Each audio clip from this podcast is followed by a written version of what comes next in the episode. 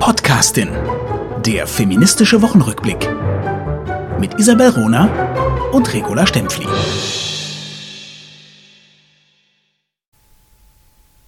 Karl Müller ist Karl Müller von Geburt bis zum Tode.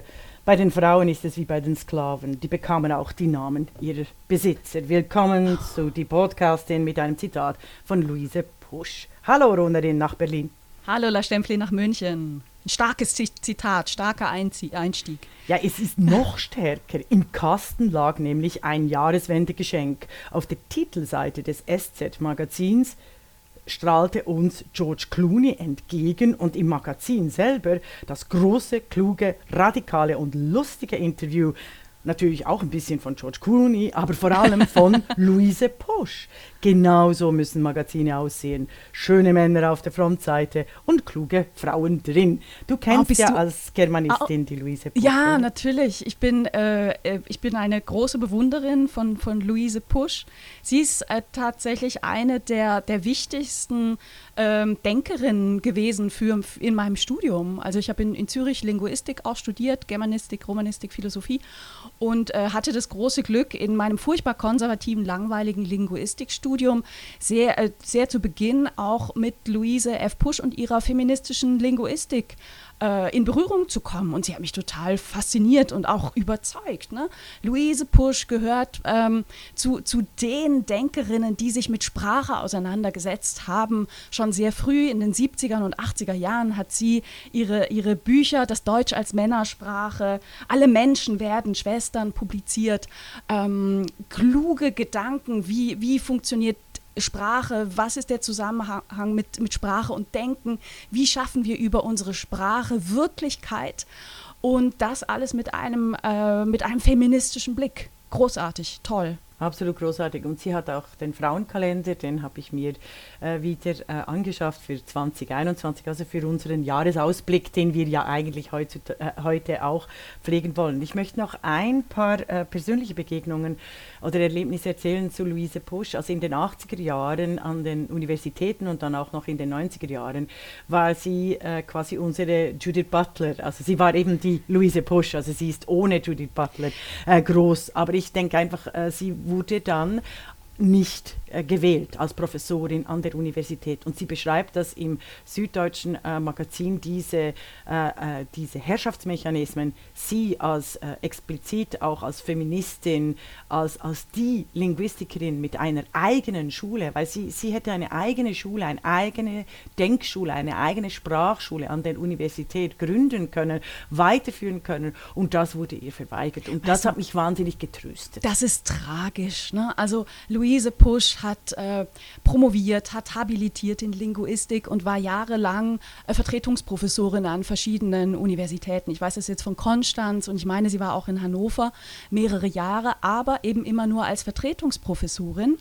Ähm, äh, eine reguläre Professur hat sie nie bekommen und zwar genau aus den Gründen, die du skizzierst. Jetzt wird ja immer so betont ne, von, den, von den Hochschulen, von den Universitäten, ne, was, wir, was wir leben, ist Freiheit von Forschung und Lehre. Mhm. Aber genau diese Freiheit von Forschung und Lehre wurde ihr verwehrt und wird ganz vielen äh, Wissenschaftlerinnen verwehrt, die eben etwas anderes als den Kanon des, des Denkens, des Schreibens, des, ne, mhm. ähm, der, der Universitas ähm, propagieren wollen. Das, mhm. das, das ist eine, eine tragische furchtbar für, für unser Wissenssystem auch tragische umso, Geschichte. Umso groß, größer und umso äh, inspirierender, dass sie eben diesen, diese Tragik oder diese, dieser dieser Missbrauch von universitärer Macht äh, transformiert hat und uns weiterhin begeistert und ganz wichtige Bücher äh, geschrieben hat und eben das Standardwerk, das Deutsche als Männersprache gilt nach wie vor und dieses Interview wird wieder ganz mhm. viele äh, äh, Menschen begeistern und darüber nachdenken, dass äh, die männliche Grammatik äh, tatsächlich eine Grundrechtsverletzung darstellt, was mich dazu gebracht hat, darüber nachzudenken, ob wir nicht wirklich auch klagen sollten für für all diese Professuren, die nicht erteilt wurden. Also 2002 wurde bei mir, das ist auch schriftlich festgelegt, explizit die Förderprofessur für Populismus in Europa. Ich war dann, hatte dann äh, äh, drei Kinder und war unter 40, also ich habe alles erfüllt äh, nein, ich meine, ich, ich habe alles erfüllt als Kriterien, Mm, oder? Also mm. äh, bei gleicher Qualifikation. Und die wurde mir abgeschlagen mit dem expliziten Satz, diese Frau hat den akademischen Stallgeruch nicht.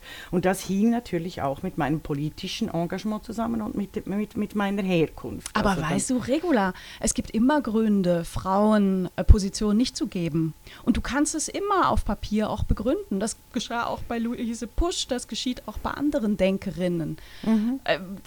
Es, es, ist, es, ist, es ist ein Trugschluss, dass es da irgendwie neutrale Kriterien gäbe. Und wenn man nur diese Qualifikation erfüllt, äh, Frauen, die die genau gleichen Karrieremöglichkeiten haben. Das ist auch heute noch nicht so. Und das ist schon, schon verdammt Was frustrierend. Ich sehr erstaunlich ist, ja. ja, ja, ja. Mhm. Also, weißt du, Luise Pusch, ähm, die, die ist brillant und sie ist lustig, was ich Ja. eine hinreißende, großartige Kombination finde und wofür ich sie sowas von bewundere. Ne? Das ist so die, die Kombination, äh, die sich, glaube ich, auch durchzieht bei meinen Vorbildern. Hedwig Dom war ja war, war auch so.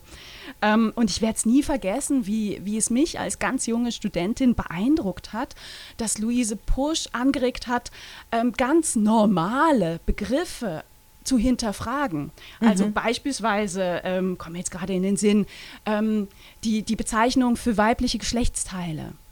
Die Scham, die gibt es ja nur bei der Frau. Nur die Frau soll sich schämen. Und äh, Luise Pusch hat, hat auf ihre spielerische Art und Weise dafür plädiert, aufzuhören, von Schamlippen zu sprechen. Ja. Ähm, beziehungsweise, ähm, wenn man das denn ähm, nicht ändern möchte und unbedingt bei Schamlippen bleibt, doch auch von Schamstängel und Schambeutel zu Ja. sprechen, ne, für Hoden und Penis. Was ich brillant fand damals. Ja, ja. Und die, die dann, also ihr Vorschlag war, statt Schamlippen von Vanillelippen zu sprechen. Und sie hat das dann auch direkt linguistisch hergeleitet, denn äh, Vanille äh, im, im, im, im, im Spanischen ähm, heißt kleine Schote und kommt von vaina, einem alten Wort für lateinische Vagina. Ähm, ja, und seitdem esse ich Vanilleeis ehrlich gesagt noch viel lieber und ich denke immer an Luise Pusch. Ah, sehr schön. Das ist wunderbar. Ja, sie ist eine unfassbar große Denkerin, äh, Linguistin. Äh, Die hat äh, Syntax. Eben, ich erinnere mich an Mitglied statt Mitglied. Mitglied, genau. ist wunderbar. Also, aber ich fand, die Kombination ist ja äh, genial, dass auf der Frontseite eben George Clooney, den viele Männer äh, auch verehren, oder das ist so ein Männermann, oder alle möchten Mhm. äh, so aussehen wie äh, George Clooney oder so sein, und er gilt ja auch als politisch aktiv und so. Oder Ähm, denken, sie würden so aussehen und so ja, sein. genau, genau. Ah, und, dann, und dann eben gleich berechtigt, also Luise Busch hat noch mehrere Seiten äh, äh, dieses Interview im Heft selber. Also alle, die George Clooney lesen, werden äh, über Luise Busch äh, und die, die Schlagzeile, äh, also die Titelzeile, unsere Grammatik widerspricht dem Grundgesetz stolpern. Großartig. Also Ja, von dem her, super. das musste, äh, das musste ich in Ja. die Podcasting bringen. Kennst du eigentlich Genderleicht? Nein. Das ist, ein, das ist eine Plattform, äh, www.genderleicht.de, ähm, initiiert vom Journalistinnenbund in Deutschland und auch stark unterstützt von Luise Pusch. Äh, darum komme ich gerade drauf.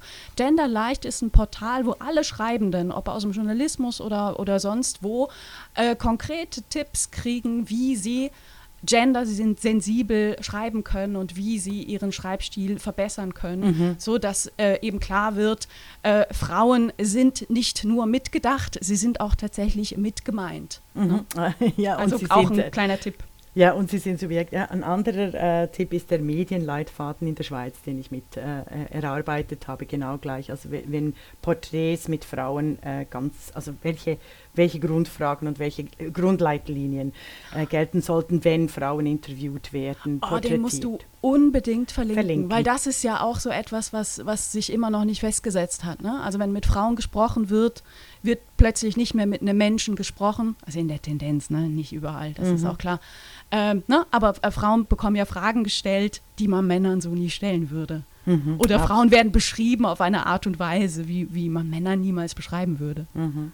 Und eben wegen der Sichtbarkeit habe ich gelernt, zum Beispiel, äh, die dich von Die Welt als Wille und Vorstellung, äh, darin beschreibt der Sohn der genialen Johanna Schopenhauer dass alles, was wir menschliche Wesen von der Welt wissen, wie wir die Welt gestalten und was wir in der Welt machen wollen, eine Kombination von Imagination, von Kollektiv und Individuum und dem Willen der Herrschenden wie dem eigenen darstellt. Also ich nenne, ich nenne ihn immer nur als den Sohn der Genial. Und das habe ich eben gelernt, weil wie Mütter äh, großer äh, Männer oder Schwestern großer Männer auch eine Buchreihe äh, von, von äh, Luise Pusch. Und du, das, ich, das kannst du eigentlich, was wirklich erstaunlich ist, gerade in der Politologie und in der Philosophie, äh, mit ganz vielen äh, Männern so machen. Du, wie witzig, weil ich sage, äh, ich habe äh, vor kurzem angefangen, immer nur vom adipösen Antisemiten aus Wittenberg zu sprechen. oh, das ist also böse, aber sehr, nee, sehr, ist sehr wahr. Ja. Das ist du meinst, absolut richtig. Du meinst Martin Ich meine den adipösen Anti Antisemiten aus Wittenberg. Ja, großartig. Ja, mit seiner klugen Frau, die völlig verarmt gestorben ist. Ne? Ja, ja, genau. Also das, wir, wir werden, also wir wachsen dran. Also mir tut es wahnsinnig gut, dass wir das hier besprechen können, weil ich, äh, ich muss einfach hier zugeben, dass ich jetzt äh, 15 Jahre mindestens verschütt ging oder fast 20 Jahre verschütt ging, weil ich mich in vielerlei Hinsicht sprachlich anpassen musste, weil ich mir quasi den Feminismus nicht leisten konnte in meinem Beruf, weil ich an und für sich als Frau schon ein Skandalon war und mich dort angepasst habe, äh, wo, es mir, ähm, wo es mir einfacher ging, damit nicht auch noch das thematisiert wurde. Verstehst du das? Also das war äh, zum Beispiel die, in meinem Karriereentwurf in diesen äh, Politik und Medien. Ich musste so oft immer nur äh, äh, in männlicher Form reden, weil ich nicht in weiblicher Form reden wollte, weil das immer dann noch ein weiterer Stolperstein äh, war, damit die Männer mir überhaupt zuhörten. Na, krass. Also das ist einfach nee, was ich Und jetzt, jetzt blühe ich, aber, ähm, jetzt blühe ich äh, wieder auf. Nee, ich ja. denke, ich denk, das passiert einigen, äh, einigen Frauen, die ja. innerhalb der Strukturen ja. äh, sich eben äh, vor 20 oder vor 30 Jahren äh, bewegt haben. Also, weil es geht ja immer auch äh, darum, Geld zu verdienen. Also für mich mm. war eben die ökonomische mm. Unabhängigkeit wahnsinnig wichtig und da, mm. da musste ich viele Kompromisse eingehen. Mm. Also puncto Feminismus, eigener Subjektivität, Transformation eines eigenen Subjektes. Oder? Also mhm. wirklich, äh, wirklich interessant. Mhm, mhm. Okay. Ja, und Fragen, die sich, die sich viele Männer nie stellen müssen. Ne? Das ist schon, das ist so das Geschenk das der wichtig. Privilegien. Ja, das ist wichtig. Das, und das, da, da habe ich mir auch immer viel zu wenig Gedanken gemacht, weil ich dann zu selbstbezogen war und gedacht habe, okay, ich muss halt jetzt das so machen und so weiter und so fort. Aber das ist vielleicht als Trost an andere, an andere Frauen, die äh, sehr bewusst Kompromisse eingehen, ähm, die ihnen eigentlich nicht entsprechen, aber die auf der, der, Notwendigkeit geschuldet sind. Eben wie gesagt, ich sage immer die Notwendigkeit decken, um die Freiheit zu leben. Für mich ist Geld nicht eine Nebensache. Nee, nee, das stimmt. Das stimmt, das stimmt. Okay. Das war ja auch einfach immer schon eins der großen, großen Ziele mhm. äh, für Frauen, die Frauen lange überhaupt nicht erreichen konnten. Ne? Womit wir bei einem Jubiläum wären, 2021. Moment, nicht 50 ja. Jahre Frauenstimmrecht. Nein, nein, nein, noch andere. Ja. Es gibt den zweiten, der zweite Frauenkongress in der Schweiz. 1921, einer der radikalsten Frauenkongresse, der auf Wikipedia total verhunzt wird. 1921 forderten die Schweizerinnen gleichen Lohn und ein Recht auf Arbeit für die Frauen und gleiche Berufsausbildung für die Frauen. Und Wikipedia schreibt dann, ja, aber auf dem Kongress wurde nicht explizit der Einzug in die Männerberufe verlangt. also du hast einen Kongress mit großen, wichtigen Reformen, Resolutionen, hast einen ganzen Band dazu, über 600 Seiten, wo alle Resolutionen minutiös aufgeschrieben wurden, wo auch die, die Absenz von so Sozialdemokratinnen und die Präsenz von Sozialdemokratinnen, die nicht immer einverstanden waren mit den bürgerlichen Frauen, minutiös protokolliert und dargestellt werden. Und dann gibt es eine Geschichtsschreibung, die quasi auch die Erfolge dieser Frauen als Defizite wieder schreibt ich war fassungslos, weil ich schnell äh, über die Jubiläum nachgedacht habe 2021. Also du, das ist aber typisch, ja. äh, weil äh, in der Schweiz, ne, Marie mhm. Göck, hat äh, verbriefterweise 1868 bereits die völlige Gleichberechtigung von Männern und Frauen gefordert in der Schweiz. Mhm. Und wenn du über diesen Auftritt liest, stößt du immer wieder auf den Hinweis, man weiß ja nicht, ob sie damit auch politische Rechte meinte. Irre. Wahnsinn. Ne? Was sollte sie denn meinen? Gleicher ja, genau. Zugang zu Vanillepudding, um mal wieder mein. Ne? Also wa was, was denn? Mhm. Also, ne? Gleicher Zugang zu Champagner. Ja. Du, vielleicht sollten wir mal sagen, was heute das Thema ist. Das haben wir nämlich gar nicht gemacht. Wir sind mal wieder völlig direkt eingestiegen in unser, unser gemeinsames Gespräch. Dieses Mal in dieser Folge wollen wir uns nach unserem feministischen Wochenrückblick einem Ausblick widmen. Wir wollen nämlich gemeinsam in unsere Glaskugeln gucken, unsere Glaskugeln wetzen nutzen und einen Blick werfen auf das Jahr 2021. Ich bin, äh, ich bin mir fast sicher, dass wir das sehr unterschiedlich machen werden, bin aber total neugierig, was, was, was du dir so überlegt hast. Was wünschst du dir für 2021 oder was, was denkst du, was kommt 2021? Ah, das sind zwei, zwei unterschiedliche Dinge. Mhm. Wobei das Wünschbare, das Vorstellbare ist ja oft auch machbar. Also ich möchte 2021 tatsächlich zum äh, Jahr der Sichtbarkeit von Frauen auf allen Ebenen machen und vielleicht tatsächlich den Satz äh, auch von Luise Pusch und von Andrea Mayhofer im Band 50 Jahre Frauenstimmrecht aufnehmen, dass wir eigentlich klagen sollten unsere Grundrechte jetzt mal wirklich einklagen und auch Schadenersatzforderungen. Das kam mir in den Sinn wegen den Professuren, die wir besprochen haben, von mhm. all den Frauen, äh, die, denen die Professur aufgrund ihrer Geschlechtszugehörigkeit verweigert wurde. Und äh, Hannah Arendt hat kurz vor ihrem äh, Tod hat sie endlich eine Rente gekriegt, wo sie sich auch, sie hat tatsächlich eine Klage machen müssen gegen den deutschen Staat, der ihr die akademische Karriere verweigert hat aufgrund ihrer ähm, äh, Kategorisierung als Jüdin. Mhm. Und das war wirklich lange ein, ein, ein großes Thema für sie, auch eben die ökonomische Grundlage. Und ich habe mich dann so überlegt, hey, eigentlich, und das ist ein, eine große Erkenntnis der Podcastin, eigentlich wäre es jetzt an der Zeit, dass, äh, dass es ganz wichtige Grundrechtsklagen gibt aufgrund der Versäumnisse der letzten äh, mindestens 20 Jahre oder 30 Jahre äh, in Sachen äh, Gleichstellung und Verwirklichung des Gleichstellungsartikels in der im, im Grundgesetz und in der schweizerischen Verfassung. Also das wünsche ich mir für 2021. Was wir machen, mm, mm. machen wir nachher. Was wünschst du dir und was stellst mm. du dir vor für 2021? Ich, ich finde, äh, dein, dein Gedanke ist mal wieder... Äh, äh, eigentlich, eigentlich deckt da etwas auf, weil ich bin auf die Idee gar nicht gekommen, obwohl ich an was Ähnlichem rumgedacht habe, aber in, in der Ausrichtung ist es viel bescheidener. also ich wünsche mir generell ein ein politisches Jahr. Ähm, ein politisches Jahr im Sinne von, dass all die Belange des, des Gemeinwesens, ne, der Polis, mhm. in den Blick kommen, alle Tätigkeiten, äh, alle Fragestellungen, alle, alle Gegenstände, ne, dass wir uns, uns stärker politisch ähm, verstehen und, und da stärker gucken. Und ein Punkt, der, der für mich natürlich eine, eine Riesenrolle spielt gerade, ist das Jubiläum in der Schweiz, was, was nächstes Jahr kommt, nämlich dieses 50 Jahre Frauenstimmrecht. Und ich wünsche mir da auch wie du eine, eine große Sichtbarkeit dieses Jubiläums. Ich wünsche mir, dass das ein Anlass ist, zu reflektieren über unsere, über unsere Geschichte, über unsere Gesellschaft, über unser Miteinander, über unsere Zukunft. Und ähm, ich, ich wünsche mir, dass ähm, eine, ein, ein viel stärkeres politisches Aufladen dieses Themas. Ich mhm. wünsche mir, dass alle Leute anfangen, zu Hause in ihren Familien mal zu fragen, ihre Mütter, Großmütter, aber auch Väter und Großväter, Onkel und Tanten, wie habt ihr das damals erlebt? Denn das ist ja der, der Unterschied ne, in der Schweiz zu, zu Deutschland. Vor 50 Jahren waren noch Leute da. Mhm. Die haben das erlebt und die haben zum Teil, Teil auch selber abgestimmt. Mhm. Und nochmal ne, für unsere deutschen Freundinnen und Freunde. Also 71 kam es zur Volksabstimmung. Das Volk waren aber nur Männer. Mhm. Es war nicht die erste Abstimmung, aber die erste, die eben zu einem Ja führte.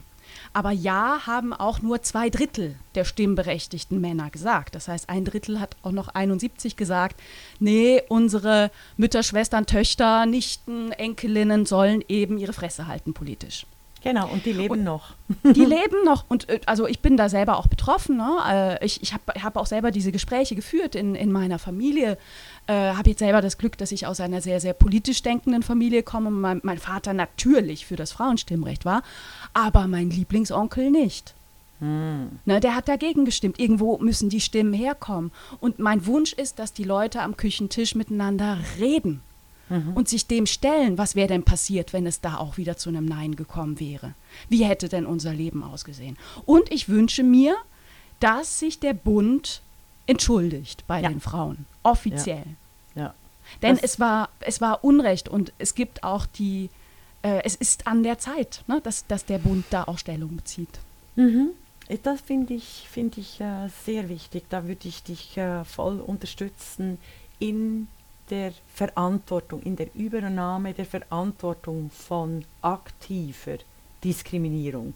Es gibt ja quasi die passive Diskriminierung, die unbewusst wegen unseren Weltentwürfen und so wie wir sozialisiert werden und nicht mit bösem Willen geschehen. Das macht sie nicht besser, aber es macht, äh, gibt eine andere Voraussetzung als aktiv, äh, äh aktiv die Diskriminierung voranzutreiben. Und da möchte ich ein deutsches Beispiel bringen. Mhm. Also ich wünsche mir tatsächlich, dass ein Friedrich Merz nicht der Kanzlerkandidat der CDU und CSU wird. Also da nehme ich ganz klar politische Verantwortung. Weshalb? Weil genau aufgrund dessen, was du gesagt hast, ihn seine Bilanz punkto Frauengleichstellung ist eine der übelsten Bilanzen, äh, die äh, Frau überhaupt äh, feststellen muss. Das geht nicht. Er war gegen die, äh, den äh, Strafrechtsbestand der Vergewaltigung in der Ehe, er war gegen äh, die freie, also das Recht auf Abtreibung und noch andere. Aber ich finde, das ist etwas für mich, 2021 ist ganz, ganz entscheidend und es ist wichtig, wer Kanzlerkandidat wird der CDU, CSU. Wohl wahr, wohl wahr. Oder weißt du, ich habe noch anders? eine Befürchtung. Nein, ich sehe das genauso. Ich sehe das natürlich, ich sehe das genauso. Ähm, ich habe eine Befürchtung. Ne? Mhm. Ich, ich, hab, ich habe die Hoffnung, dass, äh, dass, ich mich, dass ich mich hier täusche. Aber mit Blick auf die Schweiz habe ich eine Befürchtung, wie die Debatte laufen kann. Und ich mhm. kann das begründen an zwei ähm, Artikeln, die jetzt schon erschienen sind in, in der Schweizer Presse, beziehungsweise ähm, Interviewfragen, die so bei mir landen. Und das ist die Mitschuld der Frauen. Mhm. Meine Befürchtung ist, dass. Wie bitte? Wie bitte? Ja, ne? Wie geht das denn? Wie geht genau. das denn? Ja, genau. Na, jetzt, ähm, jetzt ohne, ohne Scheiß. Also ohne Scheiß, Leute, ja, ja. So es gibt so Leute, die, die, die thematisieren, dass die Frauen selber das Frauenstimmrecht nicht wollten. Und deshalb ja, das Frauenstimmrecht nicht durchkam. Hallo? Weißt du, also eine kluge Frau, ich weiß jetzt ehrlich gesagt nicht, ob ich das war oder du, in einer der letzten Podcast-Folgen hat ja schon mal gesagt, ne, die Geschichte des, äh, des Rechts ist eine Geschichte der Scham. Mhm. Ähm, auch der, der Männer, ne? Mhm. Äh, weil ne, in, der, in der Schweiz, genauso wie in Deutschland, spricht man nicht gerne über Frauenbewegung und darüber, dass Frauen äh, so lange wirklich elementare Rechte entbehren mussten. Ne, das wird dann so ein bisschen abgetan. Und ähm, ein Schundblatt in der Schweiz hat schon einen Artikel veröffentlicht mit der Headline, warum Frauen das Stimmrecht nicht wollten. Oh mein Gott. Ich habe dann da hingeschrieben, habe gesagt, ey, euer Titel geht gar nicht. Ändert ja. das. Damit suggeriert ihr, die Frauen sind selber schuld. Ja. Ich möchte darauf hinweisen, dass Frauen nicht wahlberechtigt waren und es die Männer waren, die in einem aktiven Danke. Akt mhm. bewusst Nein mhm. angekreuzt haben. Da hat sie niemand gezwungen. Mhm. Ne? Die den Männer Artikel haben hab den Frauen übersehen, ja, aber den, den müssen wir besprechen. Also den, da, da, machen wir eine Kampagne draus. Das geht gar nicht geht gar nicht, warum die Frauen das Frauenstimmrecht nicht Aber ich sage dir, einfach, die, die Tendenz, ist, die Tendenz ist da. Geht gar nicht. Ah, okay. Ja. Gut ja. sind wir gewarnt ja, genau. für 2021. Genau. Also da sehr aufmerksam äh, sein und radikale Gegenwehr. Also gerade auch von den Journalistinnen und Medienschaffenden. Das geht so nicht. Also die Opfer äh, quasi zu den Täterinnen machen. Geht gar nicht. Typisch Schweiz. Ehrlich. Mm, ja, und so praktisch, mhm. ne? Mhm. So praktisch. Du hattest aber noch ein zweites Beispiel. Ähm, also, hatte ich, nee, eigentlich gar nicht. Also ich hätte ja. noch ein paar andere Punkte, wo ich mir äh, ein politisches Ja wünsche. Ne? Also ja. du hast, du hast vorhin äh, März angesprochen, das heißt, mhm. in, in Deutschland stehen wir vor einem großen Wahljahr. Ähm, mhm. wir, wir, wir stehen vor einer Bundestagswahl im September 2021. Wir haben aber auch mehrere Landtagswahlen, beispielsweise in Baden-Württemberg, Rheinland-Pfalz, Thüringen, Sachsen-Anhalt, Berlin und Mecklenburg-Vorpommern. Mhm. Und ich wünsche mir, dass nach diesen Wahlen der Anteil der Frauen in den Parlamenten höher ist als jetzt. Und wenn ich träumen dürfte, würde ich sagen, satt höher ist. Denn der Anteil ist desaströs niedrig in Deutschland. Also im mhm. Bundestag haben wir aktuell 31 Prozent Frauen ähm, als, als Abgeordnete. Mhm. In Baden-Württemberg im Landesparlament sind es gerade mal 25,9 Prozent. In, in Sachsen-Anhalt sind es äh, 21 Prozent. Das, das, das, ist, das geht nicht. Ne? Also mhm. Das, äh, da, da geht uns was verloren in, mhm. in unserer Demokratie. Und ich hoffe, dass die Parteien ähm, dafür sorgen, Frauen aufzustellen. Ich hoffe, dass ganz viele Frauen sagen, ich will, ich will kandidieren. Und ich hoffe, dass viele Menschen auch bei ihrer Wahl darauf achten, welche Partei präsentiert sich denn wie und mit wie vielen Frauen. Die Rolle, absolut, die Rolle der Medien ist hier extrem wichtig. Also je mehr Porträts äh, über Frauen, äh, politisch aktive Frauen und politisch aktiv wichtige Frauen, äh, geschlechterdemokratische Themen kommen, umso einfacher wird es äh, sein, die ähm, Frauen zu portieren, auch in der Wahl. Es gibt eben auch äh, die Diskussion von Ministerinnen, die Feminismus nicht buchstab buchstabieren können, dass die nicht wieder gewählt werden sollten. Also ich habe da einige im Kopf, aber da ich davon ausgehe, dass es viel wichtiger ist, vor allem Frauen zu fördern, statt Frauen zu äh, kritisieren, weil das tun ja alle, also deshalb konzentriere ich mich auf die guten Politikerinnen, die demokratischen, die gleichstellungsorientierten, die ökologisch engagierten, diejenigen, die aus der Welt, äh, wie sie sich uns darstellt, ähm, eine, eine reformierte, eine bessere eine lebenswertere Welt auch unterstützen. Also wenn ich habe da ein wunderbares Zitat von Eva von Redecker, der sich für 2021 als Leitmotiv aufgeschrieben habe, wenn Aha. wir eine Revolution und nicht nur einen spektakulären Zusammenbruch sehen wollen, dann müssen wir aus den Zwischenräumen des Alten bereits das Neue schaffen. Also aus diesen Zwischenräumen des Alten bereits das Neue schaffen. Das ist für mich äh, äh wirklich ganz, ganz wichtig für 2021. Das habe ich auch gelernt in der Demokratietheorie, die mir neu bewusst gemacht habe, dass die wahre Demokratie nicht einfach durch Revolutionen äh, entsteht, die meist auch Gewalt nach sich ziehen, sondern durch äh, ganz viele Reformen. Und diese Reformen sind meistens von den Frauen initiiert und getragen worden. Schöne das Grüße an Hedwig Richter, die sich ja. langsam zu unserem Maskottchen entwickelt, weil wir sie wirklich in jedem Podcast Weißt du, nein, aber weißt du, wieso, äh, Ronerin in Berlin? Für mich hat sich finde ich, wenn es große Werke gibt, die tatsächlich die, die existierenden Theorien auf, über den Haufen werfen, mhm. wie diese Theorie der, der Gewalt, also der Revolution, die mehr Demokratie bringt. Ich finde das wirklich radikal. Mhm. Also, darüber, es? also es ist wirklich radikal und es ist eine, eine Idee, die mir so nicht gekommen ist. Und mhm. da bin ich dann wie ein Mühlwerk, weißt du, dann, dann äh, äh Wiederkäu oder eine Wiederkäuerin, ähm, weil ich finde, doch, das, ist, das impliziert ganz andere Denkweisen auch für das politische Handwerk. Ja, und das finde ja, ja. ich, und da gibt es wahrscheinlich in den letzten 200 Jahren viel mehr solche radikalen anderen Ansätze, äh, äh die Geschichte zu erzählen, ähm, gerade von Frauen, die wir einfach verdrängt vergessen und äh, wieso die Medien nicht den Frauen zuhören. Also wenn wieder ein Titel kommt, 2021 flippe ich völlig aus, wenn es heißt, wo sind die Intellektuellen? Oder wir haben keine Philosophen mehr, oder? Ja, haben wir nicht. Wir haben wirklich keine Philosophen, die wirklich was taugen philosophisch. Wir haben aber wirklich ganz exzellente Philosophinnen, mhm. die wahnsinnig viel taugen. Oder? Aber das ist ja so das, das, das Muster in der Corona-Krise und das Muster, das vielleicht weiterziehen wird, wie eben, sie hat kein Charisma oder wo sind die Charismatiker oder all, alle diese alten Schablonen, da bin ich überzeugt, 2021 wird sich da noch ganz, ganz viel bewegen und ganz, ganz viel äh, überwälzen. Schön, ich hoffe es. Ich bin noch nicht ganz so sicher. Was wünschst du dir sonst noch so? Was hast du mitgebracht?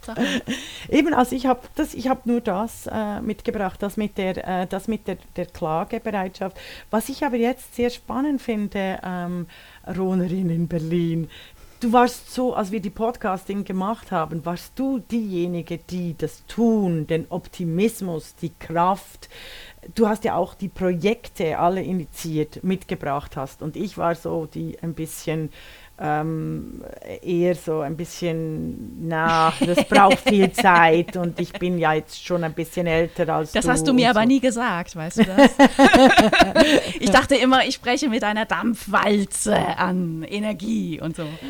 ja, aber ähm, hm. in, der, in der Einschätzung bin ich viel positiver geworden jetzt durch, die, durch, durch unsere Arbeit wieder, weil weil wir uns auch äh, vernetzen konnten. Und ich, ich finde, vielleicht lässt du dich zu sehr von den Medien definieren. Ich kenne ich kenn das. Also durch, den, durch die, die analogen Medien, die immer noch wahnsinnig viel Macht haben, die zum Beispiel alle die Studien von Maria Furtwängler, obwohl sie mitten im Kuchen sitzt, viel zu wenig verbreitet, oder? Findet, findet ihr das nicht auch phänomenal, oder? Also Maria Furtwängler äh, ist liiert mit dem, einer der wichtigsten und größten größten Verlage Deutschlands und macht wirklich ganz tolle äh, Arbeit mit ihrer Tochter in der Malisa Stiftung mhm. über Frauen in den Medien, die ziemlich radikal sind. Also wirklich, ich finde, die Aussagen dieser Studien sind nicht einfach äh, schön äh, Wetter, ja, ja, wir brauchen ein bisschen mehr äh, Gleichstellung. Nee, nee, die Nein. sind bahnbrechend. Ne? Ja. Die sind schon bahnbrechend. Und ich finde es, äh, find es sehr spannend, dass sich die deutschen Medien leisten, sie zwar aufzunehmen, eine Woche oder nachdem die Studien ähm, erschienen sind, aber dann quasi wie einfach weitermachen wie zuvor. Ja, aber Stempfli, Sie nehmen sie auf, weil sie Maria Furtwängler ist. Wäre sie nicht Maria Furtwängler, würde kaum darüber berichtet. Mhm. Und die mhm. wäre eben dann nicht im Interview mit, mit, äh, mit, mit Klaus Kleber. Ne? Ja, aber sie wird dann nur einmal abgehandelt. Ja. Selbst ja, ja. sie das finde ich, das finde ich ja ein, ein, ein, ein spannendes Moment. Aber das wird ja. sich ändern 2021. Ja. Und ich möchte, ich wünsche mir, was ich mir definitiv wünsche, ist, äh, dass wir, ähm, also dass das 50 Jahre Frauenstimmrecht äh, verbunden wird mit den Namen großer Frauen, Irene Scheppi, Isabel Rohner, äh, Zita Köng. Ähm, Regula Stempfli, ja, aber es Fina gibt, also, Girard, ja, genau. Andrea Mayhofer, mhm. Gardi Hutter.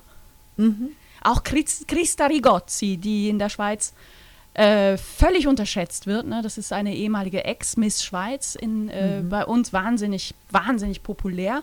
Aber dass das ein, ein politischer Kopf ist, das will die, die Schweizer Medienlandschaft immer nicht so wahrhaben. Das äh, mhm. äh, irritiert. Ne? Mhm. Ja, das ist ganz spannend, ne? wer sich da alles äh, für engagiert und auf den, auf den Weg macht und mhm. damit auch sichtbar macht, ne, Frauenrechte, Demokratie, Diskurse gehen alle an. Das müssen nicht die, die akademisch ausgebildeten Superphilosophinnen wie Stempfli und Rohnerin sein, sondern es mhm. betrifft eben wirklich alle.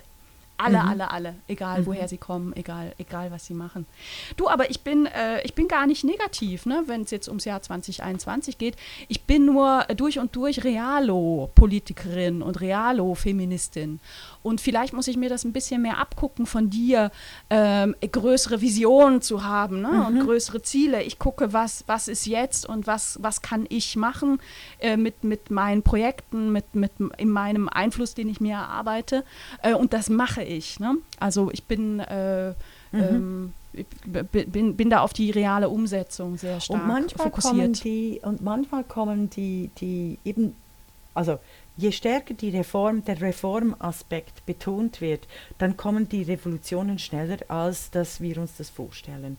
äh, ich finde ich find das immer sehr spannend in der äh, Geschichte, wie es abgelaufen ist. Und ich finde tatsächlich, die Geschichte des Frauenstimmrechts in der Schweiz hat gezeigt, dass die Vertretung der Frauen in der Politik und auch im politischen Diskurs tatsächlich in vielen Bereichen wahnsinnig fortgeschritten ist, die Frauen auch davon äh, nicht, nicht einfach profitieren, sondern endlich ein Recht auf politische Teilhabe, auf gesellschaftliche und kulturelle äh, Teilhabe auch leben können und Freiheiten leben können, die tatsächlich immer wieder vom Storytelling in mhm. den Medien unterlaufen wird. Also mhm. Also die Gesellschaft selber so meine Analyse, ist viel weiter. Also unsere, ja, ja, unsere ja. Esstische, und das ist nicht nur, weil ich mich oft in einem künstlerisch-akademischen Milieu be, be, be, äh, bewege, was überhaupt nicht stimmt, weil meine Herkunft ist, ist alles anderes als künstlerisch und akademisch, sondern mhm. äh, sehr realpolitisch, also sehr bäuerlich, ähm, sehr äh, äh Arbeiter- und Migrationshintergrund.